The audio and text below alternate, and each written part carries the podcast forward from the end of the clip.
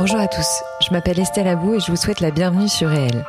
Avec ce podcast, je donne la parole à des personnalités qui ont un impact positif, réel, sur l'autre, l'économie, l'environnement ou les générations futures. Par leurs actions, leurs entreprises, leurs pensées, leurs œuvres ou leurs visions, ces hommes et ces femmes contribuent d'une manière ou d'une autre au monde de demain et à celui d'aujourd'hui. Si vous aimez le podcast et que vous voulez me soutenir dans ma démarche, la meilleure manière de le faire, c'est de vous abonner, de mettre 5 étoiles à l'épisode, de le commenter ou encore d'en parler autour de vous sur les réseaux sociaux et dans la vie réelle. Alors je vous souhaite une très bonne écoute et on y va. Si vous m'écoutez depuis quelque temps, vous l'aurez compris, j'admire les entrepreneurs et entrepreneuses et plus globalement les créateurs et créatrices, tous secteurs confondus. Je suis depuis toujours impressionnée par ces personnalités qui osent, osent se lancer, se planter, mais continuent sans cesse animées par la passion. Et puis, il y a celles et ceux qui accompagnent ces personnalités, leur permettant parfois de vivre de leur création, et parmi eux, YouTube. Avec 2 milliards d'utilisateurs mensuels dans le monde, dont 40 millions en France, YouTube est désormais un accélérateur de talent incontournable. Et comme j'aime bien comprendre le pourquoi du comment des phénomènes de société, je vous propose cette semaine un épisode avec Hugo Décrypte. YouTuber entrepreneur de 24 ans à la tête du média Hugo Décrypte donc, rassemblant plus d'un million d'abonnés depuis 2015, il vise à rendre l'actualité accessible pour les 18-24 ans, mais il est également très regardé par les hommes et femmes politiques. Il a bougé les lignes de YouTube et celles des médias traditionnels et réinvente les codes du JT. Pour preuve, il a même interviewé notre président de la République, Emmanuel Macron. Alors je ne vous cache pas que je suis vraiment heureuse d'échanger avec lui, moi qui suis passionnée par l'actualité et les médias.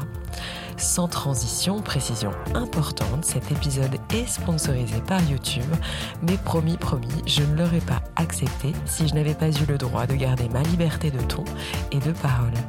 Allez, j'arrête de parler et laisse place à ma conversation avec Hugo Décrypte.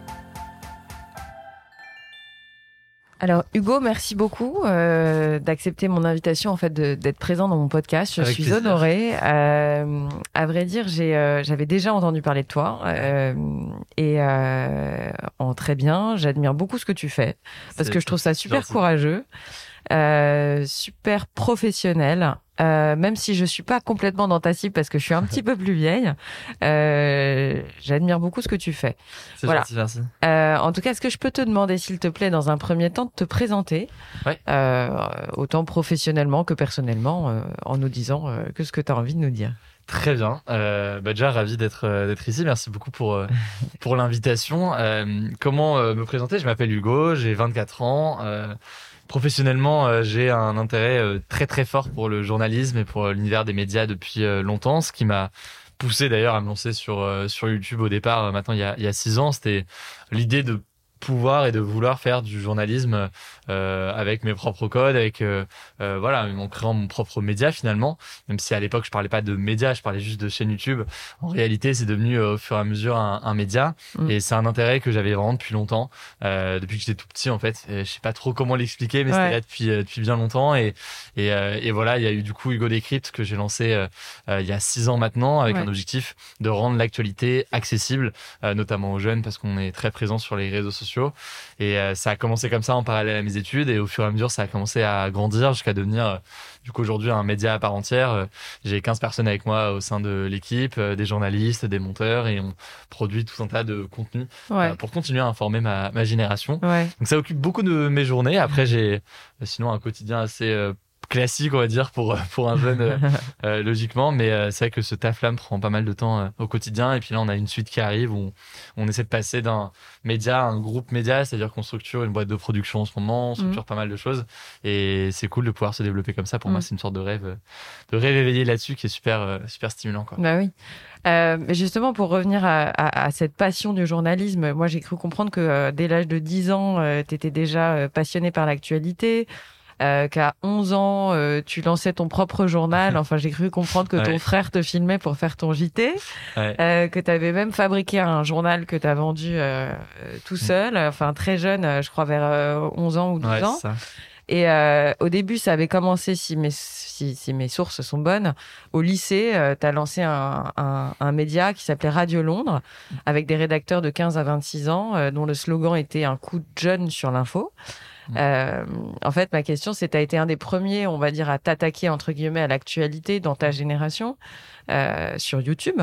Euh, comment et surtout pourquoi, donc en 2015, euh, tu as opéré ce mouvement sur YouTube? Comment ça s'est fait, en fait? Euh, en fait, ça s'est fait assez naturellement, c'est-à-dire que comme tu l'as dit, avant euh, YouTube et avant Hugo Décrypte, j'avais un site internet qui s'appelait Radio Londres, où euh, j'écrivais des articles et j'avais aussi réuni euh, une bande de jeunes lycéens notamment qui écrivaient eux aussi des articles, du coup sur un site internet euh, avec, ça peut être des critiques ciné, des reportages ou autres. Et en fait, le vrai sujet, c'est que je suis arrivé à, à Sciences Po où j'ai commencé mes études. Ouais. Et euh, je me suis dit, bon, bah, moi, j'ai quand même pour objectif de parler d'actualité et de parler d'actualité à des jeunes, à ma génération, à des plus jeunes. Ouais. Et en fait, quand j'ai lancé Hugo Décrypte, j'avais 18 ans. Euh, je parle souvent de ma petite sœur euh, quand, quand, quand, quand je raconte un peu la, la jeunesse du projet parce qu'elle elle a joué un rôle là-dessus.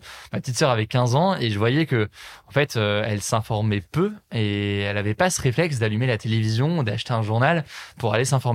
Et euh, je me disais, mais en même temps, elle passe beaucoup de temps sur YouTube, comme moi d'ailleurs. Est-ce qu'il n'y a pas quelque chose, du coup, à faire sur YouTube?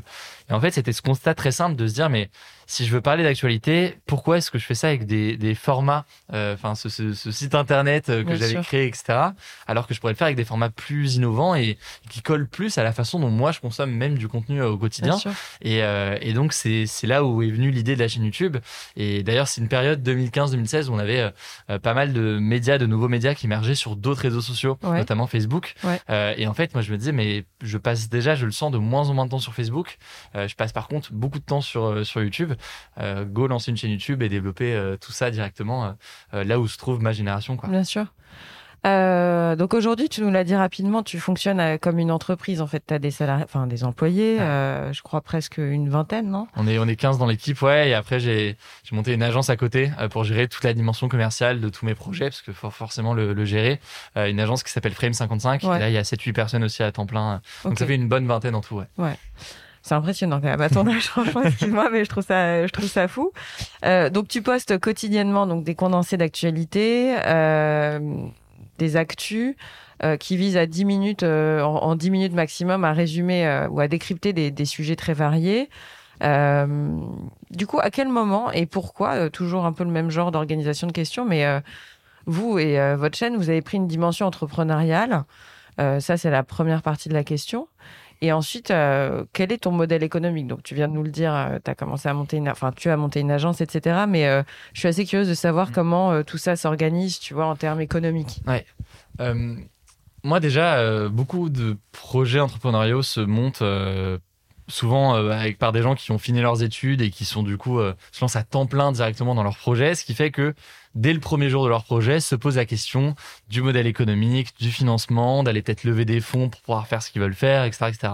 Dans mon cas, euh, c'était pas le cas parce que j'ai commencé ma chaîne YouTube en parallèle à mes études et donc je me suis pas trop posé au départ la question du modèle économique ou quoi que ce soit.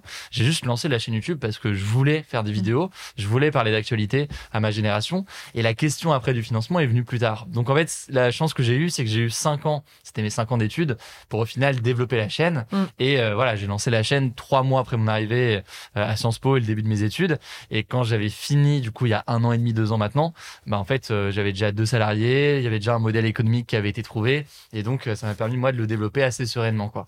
Euh, sans avoir à faire de levée de fonds, sans avoir à faire à faire tout ça quoi. Mhm. Et en réalité, sur le modèle économique aujourd'hui, c'est un modèle qui est assez proche de beaucoup de youtubeurs, c'est-à-dire qu'on va on va faire un certain nombre de partenariats qu'on peut faire avec des marques ou autres pour financer nos, nos contenus. Mhm. Euh, ça, c'est une part euh, assez importante des, des revenus qu'on a Mhm. aujourd'hui. Et concrètement, ça peut se faire sur YouTube ou sur d'autres réseaux sur lesquels on est euh, sur lesquels on est présent. Évidemment, en tant que média, on a une vraie, vraie vigilance sur les partenariats qu'on fait ou qu'on ne fait pas. Mhm. C'est-à-dire que, euh, bah, forcément, il y a certaines marques, certains sujets euh, qu'on ne veut pas faire en partenariat euh, parce que c'est trop sensible, parce que ça pourrait, ouais, poser un, un danger sur notre façon de traiter certains sujets. Donc, on est très, très vigilant là-dessus. Et en même temps, la chance qu'on a, c'est que vu qu'on est très suivi aujourd'hui et qu'on, bah, on sait qu'on est très sollicité, et donc on a un peu ce luxe de pouvoir dire, bah ça, ça m'intéresse, ça, ça m'intéresse pas. Vous, je veux bien vous bosse avec vous, vous ça pas forcément. Et c'est une forme de liberté qu'on a là-dessus qui est, qui est quand même assez, euh, Mhm. assez plaisante. Et donc ça, c'est pour une partie des, des- une partie des, des, Les revenus? Des revenus. Ça va être par exemple, je sais pas, on a pu bosser avec euh, Orange sur un poste pour sensibiliser au recyclage des smartphones. Mhm. Euh, donc c'est un contenu qu'on a fait avec eux, qu'on a qu'on a développé. Euh, c'est un exemple parmi d'autres de Mhm. choses qu'on peut faire. Et après, les autres sources de revenus, on va avoir euh, la monétisation des vidéos, donc Mhm. sur YouTube. Et quand on a un rythme de une vidéo par jour sur le format des actus du jour, plus nos reportages, plus nos interviews, plus les interviews des candidats à la présidentielle, ça fait qu'on arrive à avoir quand même une, Mm, mm, une mm. source de revenus assez importante et régulière sur euh, sur YouTube avec toutes ces vidéos là. Mm, mm. Euh, et puis, et puis après, on va avoir d'autres sources de revenus qui vont venir euh, via le groupe média qu'on est en train de développer. Je parlais de boîtes de production, je parlais de Mm, tout ça. C'est des choses qui vont venir là dans les dans les prochains jours et qu'on va annoncer. Et ça vient se coupler à d'autres choses, d'autres sources de revenus au quotidien. quoi. Mm. Euh, et alors ma question c'est de savoir est-ce que tu penses fonctionner comme un média traditionnel toi qui euh, toi qui lisais ou lis beaucoup euh, les médias traditionnels? Est-ce que tu as une conférence de rédaction? Euh, est-ce que tu as une carte de presse? Est-ce que tu fonctionnes avec bon la ligne éditoriale euh, on l'a comprise et moi je la trouve assez euh, objective on va dire. Enfin tu essayes de rester toujours assez euh, objectif. Euh, ou ou est-ce que tu fonctionnes complètement différemment? Euh, je pense qu'on a des éléments communs avec tous les médias en réalité. C'est-à-dire que, alors, la carte de presse, on l'a, on devrait l'avoir là dans les prochaines semaines. C'est-à-dire qu'on a fait la demande pour avoir le statut de groupe de presse. Mhm. Donc ça devrait, ça devrait finir par Je te arriver. et C'est important. parce que ça facilite la vie après Et carrément, et puis même les journalistes, je pense que pour eux, c'est Ouais, c'est c'est c'est- important. ils y tiennent et c'est important et et donc ça, ça va ça va venir. Euh, on a évidemment euh, des éléments en commun sur euh, bah ce travail euh, déontologique, sur euh, la vérification des informations, sur euh, le traitement des sujets. On a une une rigueur journalistique qu'on doit avoir comme l'ont tous les médias, quand bien même on n'est pas sur les mêmes formats et on n'a pas forcément les mêmes euh, codes. Cette rigueur journalistique, elle doit être commune à euh, à notre média comme aux autres médias. Euh, donc ça, c'est des éléments qu'on a en commun et donc de la même façon, on a en- au sein de l'équipe, euh, on le disait, une quinzaine de personnes et c'est des journalistes, parfois d'ailleurs des journalistes qui ont travaillé dans d'autres médias plus euh, traditionnels et qui sont, euh, bah, qui aiment la mission, qui aiment l'objectif qu'on se donne aujourd'hui et donc ils veulent nous rejoindre pour participer à, à cette aventure-là. Euh, ça peut être des monteurs aussi, ça peut être des gens chargés de l'innovation, donc de réfléchir en permanence à euh, comment format de contenu ou- exactement. Le- les formats et les contenus, qu'on aille faire un, un format documentaire ou un format sur TikTok très court. Euh, bon, bah, il y a toujours des questions de comment concrètement sur la forme, euh, eh bien innover pour euh, bah, continuer à, à parler de ces sujets importants à notre génération. Mhm. Et c'est quelque chose aujourd'hui où dans le journalisme, euh, en fait, on peut pas aujourd'hui séparer la question de la forme et du fond. Et il faut en fait être capable de répondre aux deux. Si le fond est top, il faut le combiner à un Bien format sûr, qui colle Bien aussi sûr, pour arriver à parler de ces, de ces sujets qui sont cruciaux, quoi. Sinon, bien sûr. On n'arrive pas forcément à, à leur parler, quoi. Mais toi, du coup, tu te considères un peu comme un rédacteur en chef ou est-ce que tu, euh, tu, voilà, est-ce que tu Mm. repasses, on va dire, euh, voilà, t'as une conférence de rédaction ou un journaliste qui te fait une proposition de sujet, euh, c'est toi qui tranches, c'est toi qui décides à la fin. euh, Enfin, est-ce que tu, voilà, parce que finalement, les, les rédactions sont pyramidales d'une certaine Ouais. manière encore. Est-ce que c'est toujours le cas pour toi? Je, je pense que j'ai plusieurs casquettes euh, dans mon cas et, je- et c'est le cas d'ailleurs de beaucoup de youtubeurs en réalité. C'est que on commence en faisant une chose, Ouais. euh, mais Et en fait très rapidement on en fait 12. 40 000. Et, et en fait moi j'ai commencé, je faisais juste des vidéos entre guillemets, euh, mais rien que ça en fait, c'est de l'écriture, du tournage, du montage. Euh, donc rien que ça, il y a beaucoup beaucoup de choses à penser. Mais en fait au fur et à mesure que l'équipe s'est développée, bah, je me suis mis à devoir gérer le recrutement euh, de personnes ça. dans l'équipe, à gérer euh, euh, là des nouveaux bureaux. Donc avec mon équipe, on a dû euh, bah, trouver les bureaux, aménager notre studio de tournage qu'on a sûr. ici, euh, euh, préparer tout ça.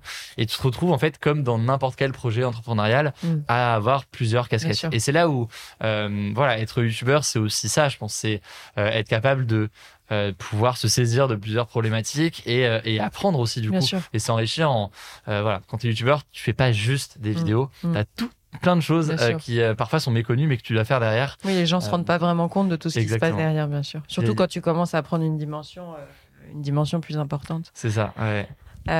Donc, ton média, enfin, ton groupe média, il est à la fois participatif et très explicatif. Euh, ce qui est euh, assez hallucinant, c'est que euh, tes émissions sont regardées en grande, majori- en grande majorité jusqu'à leur terme. Mm. Comment t'expliques ce phénomène d'attention pour tes contenus, enfin pour vos contenus? Et en gros, quel est selon toi ce que, enfin, qu'est-ce que vous avez que les autres n'ont pas, quoi? Parce que j'ai cru comprendre que, voilà, t'étais très regardé et jusqu'au bout, quoi. Ouais. C'est vrai que c'est assez, bah, pour nous, très, très excitant de voir que les gens regardent nos vidéos euh, jusqu'au bout. C'est-à-dire qu'on a des stats de rétention qui sont excellentes. Et, euh, et quand les gens commencent notre format des actus du jour sur YouTube ou commencent une interview même de François Hollande qui va durer une demi-heure, la durée moyenne de visionnage, elle est excellente. Et, euh, et c'est quelque chose qui pour nous est ouais, c'est la preuve qu'il y a un intérêt réel des gens pour nos contenus. C'est-à-dire qu'ils vont pas juste cliquer et se barrer au bout, d'une minute. Ils vont aller en général jusqu'au bout des, de ces vidéos-là. Euh, concrètement, à quoi c'est dû? Je pense qu'il y a plusieurs choses. Je pense qu'il y a déjà, un, euh, on le disait à l'instant, donc je me permets de reprendre euh, là-dessus, mhm. une attention portée au format et, et à constamment essayer de réfléchir à la meilleure façon d'approcher certains mmh. sujets. Mmh. C'est-à-dire que euh, on a beau avoir certains formats qui fonctionnent, le format des actus du jour, par exemple, qui est donc ce, ce résumé quotidien d'actualité qui est suivi par euh, près de 300, 400 000 personnes, et euh, il y en a beaucoup aussi maintenant en podcast qui, qui écoutent tout ça. Euh, ça, c'est un format, mais on, on, a aussi, on s'est aussi dit, bah, on doit développer d'autres choses. Et pour te donner un exemple, on a fait, on a lancé un format d'interview sur YouTube, enfin même deux formats d'interview différents il y a, il y a quelques mois. un premier format, c'est un format de plus axé sur du storytelling où en fait on va euh, je vais rencontrer Mike Horn donc l'explorateur Mike Horn mhm. et ensemble eh ben on va euh, discuter il va me raconter l'une de ses expéditions les plus périlleuses et nous avec tout un travail de montage avec du motion design de la musique euh, des paroles de ma part aussi en face caméra on va créer un récit à partir de cette interview mhm. donc c'est pas une interview classique mais il y a un vrai montage et un vrai mhm. storytelling pour faire passer des messages parce que quand Mike Horn nous, nous, nous parle, il nous parle aussi du dérèglement climatique, il nous parle de ces sujets très importants d'actualité, mais par le biais de l'histoire. Et donc, typiquement, c'est un bon exemple de format et d'innovation qui a fait que on peut parler d'actualité différemment. Autre format, c'est un format qu'on a commencé à faire là où on va interviewer des personnalités et leur poser toutes les questions qu'on aimerait poser à euh, telle ou telle, euh, telle ou telle fonction au métier. Je m'explique. On a rencontré François Hollande il y a quelques semaines euh, et donc euh, j'en ai fait une, une vidéo euh, d'interview. Sauf que les questions qu'on a posées à François Hollande, c'était pas des questions d'actualité, mais c'était des questions qu'on aimerait poser à tous les présidents de la République. Par exemple, quel est leur train de vie au quotidien? Comment ça fonctionne les codes nucléaires? Est-ce qu'on a le droit de pleurer quand on est président? Et donc François Hollande a répondu à toutes ces questions.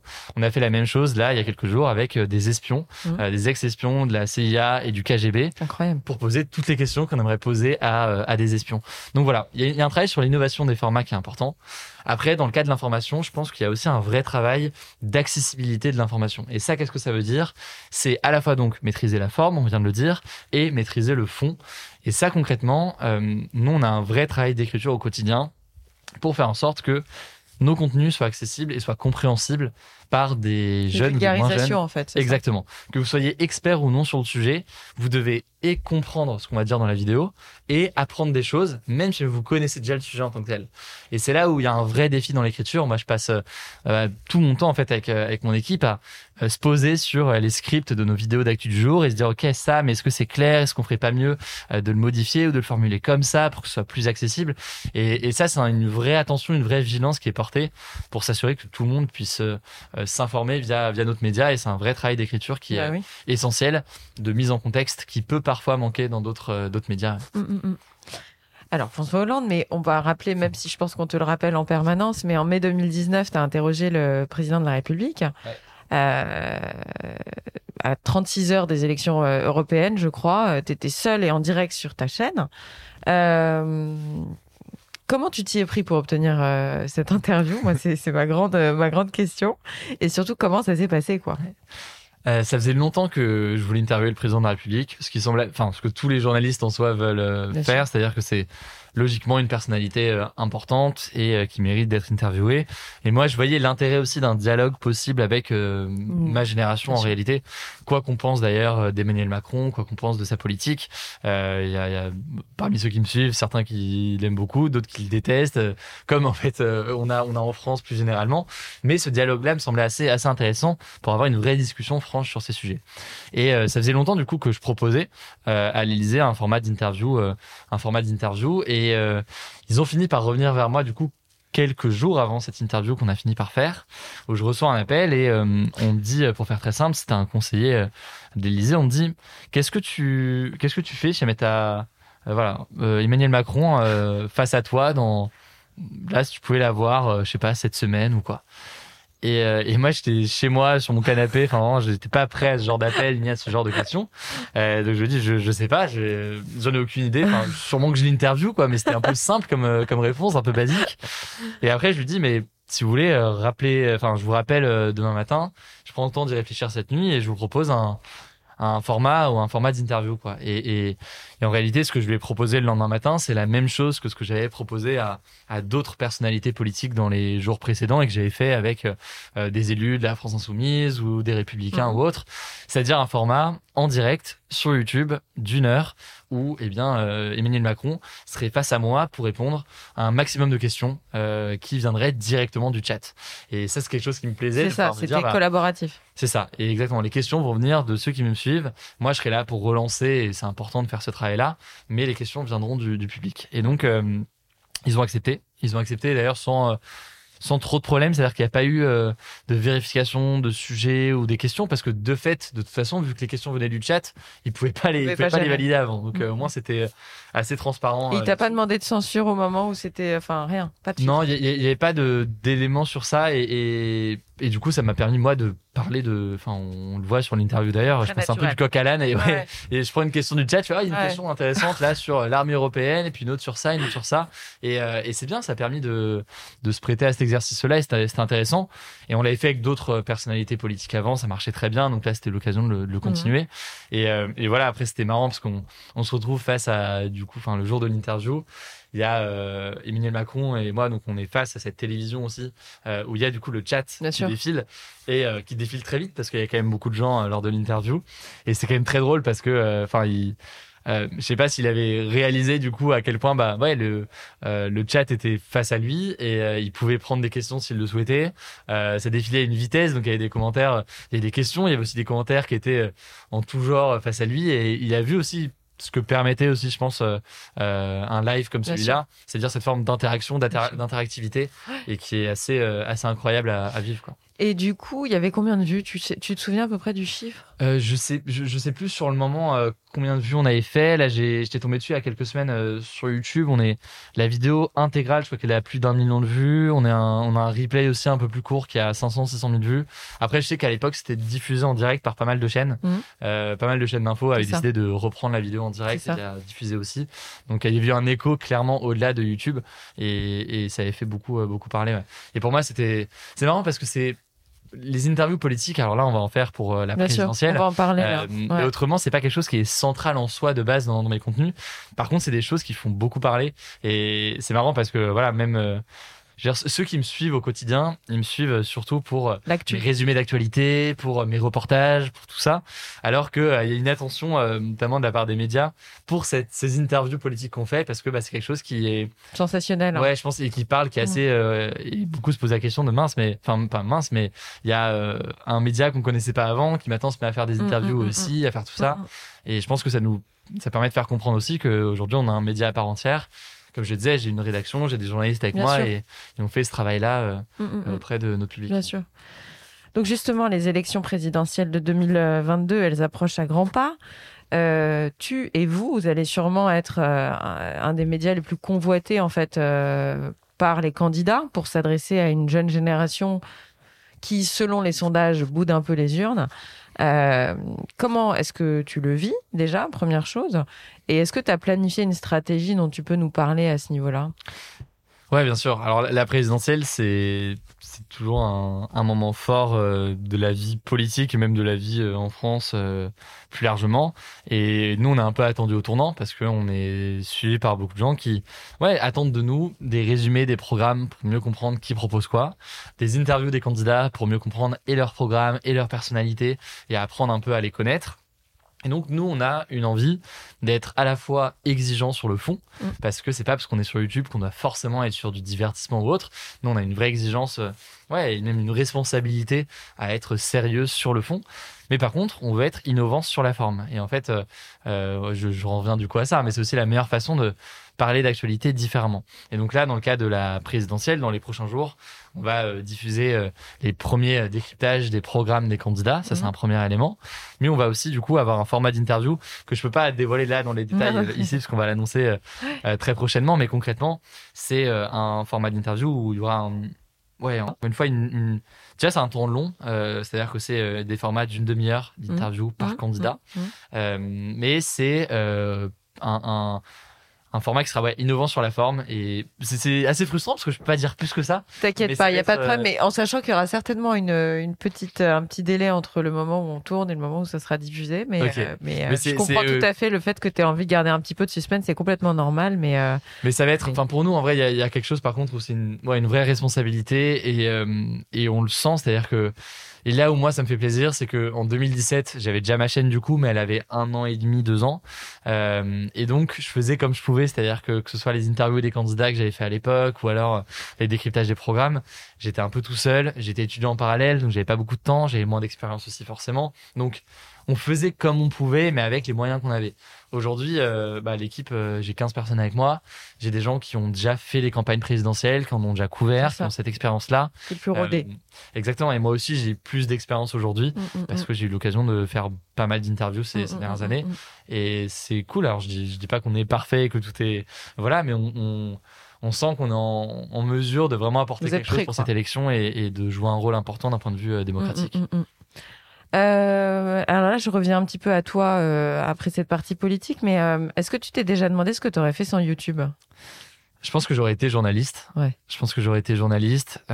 Malheureusement, enfin malheureusement. Par contre, j'aurais été journaliste dans un autre, dans un autre cadre. C'est-à-dire que je dis malheureusement parce que je, je Enfin, t'aurais peut-être monté un autre média. peut-être que j'aurais monté un autre média, mais ce que ce que je veux dire, c'est que je vois à quel point le fait de m'être lancé sur YouTube m'a permis de créer mon propre média, de créer euh, euh, ouais une- un, un terrain pour moi pour remplir cette mission d'information tout en ayant une liberté dans le ton, dans le choix des sujets euh, et une diversité aussi dans les approches. C'est-à-dire que euh, j'ai la chance de pouvoir euh, aller aux États-Unis pour couvrir euh, l'élection présidentielle et suivre un meeting de Trump, puis la victoire de Biden à. Washington.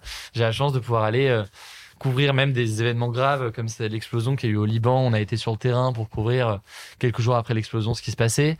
Euh, là, on va aller au Brésil pour la présidentielle dans, dans quelques mois et, et couvrir la présidentielle euh, au, Brésil. Donc, j'ai cette chance de pouvoir aller sur le terrain et vivre euh, euh, ces événements et pouvoir faire ce travail journalistique au plus près de- des événements. Et c'est quelque chose qui, franchement, n'est pas donné à tous les journalistes euh, parce Non, que c'est un métier qui est pas Même évident, après qui 10 est- ou 20 ans de carrière, parfois, C'est il ça. faut pas tout ça. Exactement. Et encore, euh, même même au bout de 20 ans de carrière, il faut Ouais. avoir été peut-être le, reporter ou l'envoyé spécial pour telle région, pour faire tel événement.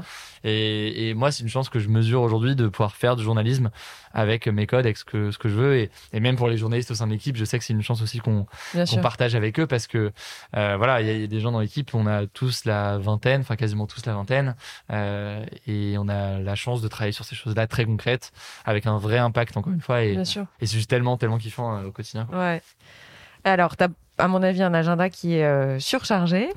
Euh, mais en même temps, est-ce que tu as des références euh, audio, vidéo ou des personnalités qui t'inspirent un peu plus que d'autres, que tu suis de près? Enfin, de quoi tu te nourris, tu vois euh, même si tu as très peu de temps pour faire autre chose? Je pense qu'il y a, hum, en termes de référence, ce que j'aime bien dire, c'est que, alors j'ai pas une personnalité ou un nom précis, mais justement dans ce qu'on fait sur euh, YouTube et plus largement sur Internet, il y a l'idée de se dire que on va pas chercher de l'inspiration seulement auprès de médias, Mhm. euh, mais on va chercher de l'inspiration auprès de d'autres youtubeurs par exemple, Mhm. d'autres créateurs de contenu Mhm. qui font des choses et qui réinventent à leur façon euh, bah, la façon de raconter des histoires, la façon d'expliquer certaines choses. Et j'aime bien l'idée comme ça de de mê- mêler un peu plusieurs mondes. Et par exemple quand on a un youtubeur comme euh, Casey Neistat euh, qui a vlogué sa vie pendant longtemps euh, aux États-Unis bah, Casey Neistat en racontant sa vie euh, au quotidien sur YouTube pour moi il a inventé une façon de raconter une histoire et une façon de ouais de raconter une histoire. Et donc moi c'était une source d'inspiration pour la façon d'aller euh, euh, traiter certains sujets dans le cadre de reportages, bah, de se dire on va pas faire un format avec euh, des codes très classiques qu'on peut retrouver à la télévision euh, dans le cadre de reportages ou autre. On va euh, bah, peut-être plutôt se rapprocher de ce style que moi j'aime beaucoup d'un d'un vlogueur comme Casey Neistat qui euh, raconte des histoires différemment. Et donc je pense que c'est la meilleure façon, de toute façon, en général, de créer des choses, c'est de se, de, de mêler plusieurs Bien univers, d'aller chercher des univers différents et, et de se dire, ok, mais si je mélange tout ça, qu'est-ce que ça donne? Si je prends le meilleur de plusieurs mondes, qu'est-ce que ça donne? Mm, mm, mm. Et nous, c'est toujours la philosophie qu'on a, c'est de se dire que je suis pas dans un discours euh, vis-à-vis des médias plus traditionnels de euh, euh, tout est pourri, faut tout jeter, faut tout recommencer ou quoi. C'est pas du tout un discours que j'ai. Et, et dans le cas, par exemple, là, euh, d'une émission qu'on a lancée récemment ou de tous les contenus qu'on fait, on se dit tout le temps, mais il y a des choses euh, dans ce qui a été fait dans les médias traditionnels qui est excellent et qui mérite bah, d'être euh, ouais qui, qui sont des sources d'inspiration qui sont importantes il y a d'autres choses par contre qu'on veut pas du tout faire et Mm. auxquelles on veut pas du tout toucher bah, prenons le meilleur qui existe euh, de ça combinons-le avec le meilleur euh, de ce qui peut se faire sur internet ou quoi Euh, mélangeons tout ça, nous ayons cette créativité pour penser à des formats, penser à des choses, et on espère que ça donnera des choses intéressantes pour, Mm, mm, mm, mm. pour, euh, pour ceux qui nous suivent. Quoi. Mm, mm. Euh, quels seraient tes conseils que tu donnerais à la nouvelle génération ou à la génération qui te suit euh, pour se lancer sur YouTube? Je pense que alors déjà euh, sur YouTube aujourd'hui, faut bien voir qu'il n'y a pas que des formats de vidéos classiques et je pense notamment au format de shorts sur YouTube. Euh, c'est le genre de format où en fait il y a des vu que c'est un nouveau format, il y a des nouveaux codes. donc c'est des formats très courts sur sur shorts. Et en fait, du coup, il y a plein de choses à inventer. Euh, et c'est souvent quelque chose où faut, faut pas hésiter à, dès qu'on voit des outils ou des choses qui apparaissent, à les tester, à les utiliser pour voir concrètement qu'est-ce que ça peut permettre. YouTube aujourd'hui, moi je vous donne un exemple. Euh, quand je fais euh, des vidéos d'actualité du jour sur YouTube, très souvent en plus on y rattache des sondages. Mhm. Et ces sondages-là, on le fait sur un outil euh, qui s'appelle Community où en fait on peut poster des sondages. Et en fait on a plus de 100 000 personnes chaque jour qui votent dans nos sondages, qui viennent débattre dans les commentaires, etc. Et euh, voilà, cet outil-là nous a permis nous de faire un terrain un peu d'expression et de débat au-delà de nos vidéos. Euh, autre exemple, bah ouais, on fait des, des, des formats de shorts, donc des vidéos plus courtes. Ça permet parfois de raconter une histoire assez rapidement et c'est un format qui va se consommer différemment. Donc c'est déjà, je pense qu'il y a- une forme d'ouverture à avoir sur tout ce qu'on peut faire en réalité en termes de, en termes de format et en termes de code. Mm, mm, mm, Après, euh, c'est c'est important aussi, je pense, de arriver à, à- enfin, venir à quelque chose de nouveau. Et je sais que ça peut paraître euh, difficile. On peut avoir l'impression que tout a déjà été fait. Il n'y a, y a pas de choses à renouveler ou quoi. Mais euh, franchement, dans tous les domaines, il y a tellement de choses à réinventer. Euh, je sais pas, je prends le domaine du jeu vidéo. Par exemple, pendant, dans le domaine du jeu vidéo, pendant un moment, on avait juste euh, des, enfin, juste, on avait euh, beaucoup de formats de let's play. Donc, de gens qui jouaient aux jeux vidéo et qui commentaient ce qui se faisait. Aujourd'hui, sur YouTube, en matière de jeux vidéo, ok, on a ça, mais on a aussi des vidéos d'analyse euh, sur des sujets, on a des vidéos de critique de jeux, on a des vidéos, enfin, on a tellement de choses différentes. On peut avoir des documentaires Bien sur sûr. jeux vidéo. Il y a tellement de choses à faire sur chacun des formats que c'est assez, assez excitant et et voilà, non, tout n'a pas été fait. Et surtout, les choses peuvent aussi se renouveler. Euh, on le voit, hein, il y a, il y a- on- on- si vous allumez la télévision, vous allez voir certains formats, certains trucs. Euh, en réalité, certains de ces formats-là existaient déjà, Déjà, il y a 30 ans, mais ça a été ils ont été renouvelé. renouvelés, mis, au, mis à jour avec des nouveaux codes, des nouveaux trucs. raison, Donc il y a plein de choses à faire et, et voilà, il faut Mm, mm. prendre le temps de voir vous Mm. déjà ce qui vous fait plaisir et je pense que c'est le plus important. C'est-à-dire que YouTube, comme tout projet, euh, ça prend du temps dans tous les cas. C'est-à-dire que ça viendra pas du jour au lendemain, euh, ça, ça peut Il prendre beaucoup, de il temps. faut être patient, euh, C'est ça. Et du coup, faut aussi être consistant. exactement. Ouais. Et, et, et le problème, c'est qu'on peut pas être consistant si on prend pas du plaisir à faire ce qu'on fait. Je suis Il d'accord. faut avant tout le faire si ça nous fait plaisir. Et, euh, et, c'est vraiment l'objectif premier qu'on doit, qu'on doit avoir. Et après, si ça décolle, si ça, y a une audience qui explose ou quoi, génial, tant mieux. Ça, ça permettra peut-être d'en vivre ou je ne sais quoi. Mm, Mais le, le, le plus important, c'est quand même de se faire plaisir. Et, et c'est un peu au cœur de, de tout ça, quoi. bien sûr. Euh, Est-ce que tu peux nous parler de certaines créations ou projets que tu as en cours? Donc, tu as commencé à en parler un peu euh, tout à l'heure, mais euh, voilà, est-ce- qu'est-ce que tu as en actualité dont tu peux nous parler? Ah, Il y, a- une volonté globale de dire que, hum, vu que l'équipe s'est étoffée, qu'on a aujourd'hui plus de moyens que euh, moi j'en avais il y a cinq ans, euh, on va pouvoir diversifier le plus possible euh, les, fa- les façons de parler d'actualité. Mhm. Et ce que je disais, ça a commencé il y a un an quand on s'est mis à faire des formats d'interview un peu innovants. Ça vaut aussi pour les reportages qu'on va vraiment développer là après la, la présidentielle. Quand t'es tout seul, en fait, quand t'es youtubeur et que t'es tout seul, c'est pas évident de d'un coup se mettre à faire euh, des reportages chaque semaine, euh, des Bien résumés d'actu tous les jours parce que juste t'as pas les moyens et financiers et de temps pour tout faire. Maintenant que on est euh, un peu plus euh, stable là-dessus et qu'on se développe, euh, bah, ouais, que la chaîne continue à grandir très très bien, etc. Là, on est en mesure de se dire, ok, cool, bah, ok, tel format de reportage, peut-être qu'il y a cinq ans, on n'aurait pas pu le faire. Maintenant, on peut le faire. On peut être trois journalistes sur place. On peut prendre le temps d'un montage de qualité et ajouter du motion design pour faire euh, quelque chose de bien compréhensible et tout. Et, et en vrai, c'est le plus kiffant de se dire que ça ouvre un champ des possibles à chaque fois qui est, qui est plus grand. Et quand tu combines ça avec euh, euh, voilà, d'autres projets qu'on a, ce que je disais, de boîtes de prod, euh, de choses qu'on va faire évidemment aussi sur d'autres réseaux, hein, Twitch, TikTok, Ouais, etc. C'est évidemment des choses qui existent aussi.